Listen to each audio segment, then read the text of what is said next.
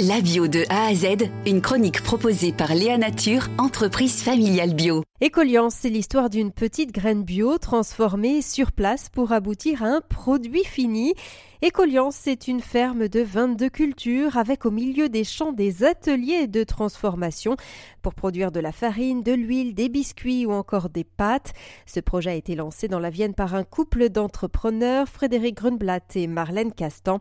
Ils travaillent dans l'univers de la bio depuis de nombreuses et nous expliquent pourquoi. C'est une conviction profonde qui est venue par la technique. Je suis de formation agricole et j'ai découvert euh, pendant ma formation agricole, à partir d'ouvrages écrits par Dominique Soltner, qui est un ingénieur agro passionné par l'agriculture biologique, tous les intérêts de l'agriculture biologique. Euh, je me suis passionné pour le sujet. Je pense que c'est bon pour les hommes, c'est bon pour la planète, tout simplement.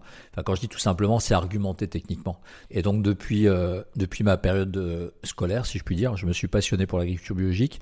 Encore plus, enfin pas plus aujourd'hui, mais en tout cas c'est une passion qui reste au quotidien parce qu'on voit bien que les préoccupations de la planète euh, rentre en plein dans cette, euh, dans cette partie. Quelles sont justement les, bah, les externalités positives on, dit euh, stockage de carbone, etc. Qu'est-ce que justement, est-ce que concrètement vous pouvez nous dire en quoi c'est c'est bon en fait pour la Terre, pour, pour tout le monde? Effectivement, le sujet des externalités positives est un vrai sujet technique mais aussi économique. Je considère en tant qu'agriculteur biologique qu'on n'est pas rémunéré à notre juste valeur pour ces externalités positives. C'est quoi?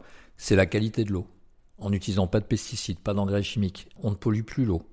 Au niveau de l'eau, notre système d'assolement, je l'évoquais ce matin, euh, on est passé sur 22 cultures, ça nous a permis d'économiser 40% de l'eau d'irrigation qui est utile pour l'exploitation. Donc c'est deux items déjà extrêmement importants. On travaille sur la biodiversité, en ayant replanté des arbres, en plantant des, en travaillant en bio.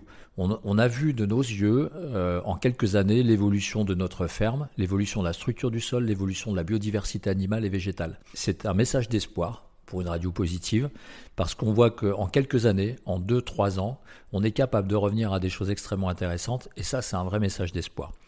Et par ailleurs, ben, on travaille aussi sur la qualité de l'air. Aujourd'hui, l'agriculture biologique n'est pas rémunérée. C'est un vrai sujet politique, c'est un vrai sujet sociétal.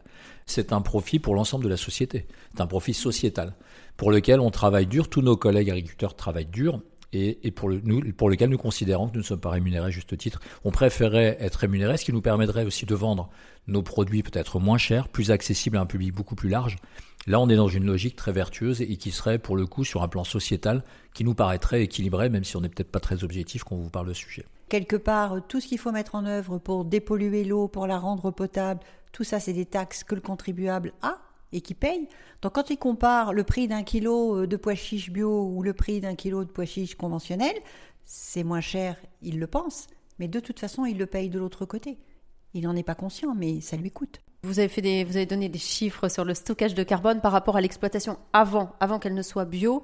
Euh, qu'est-ce, que, qu'est-ce qu'on peut en retenir euh bah, c'est tout à fait factuel et euh, fait avec une start-up qui gère la, la, notion de carbone sur une exploitation agricole. Donc en quelques mots, euh, quand nous avons repris l'exploitation sur son modèle précédent euh, avec quelques cultures et, et en conventionnel, l'exploitation générait 420 tonnes de CO2 par an sur ces 260 hectares.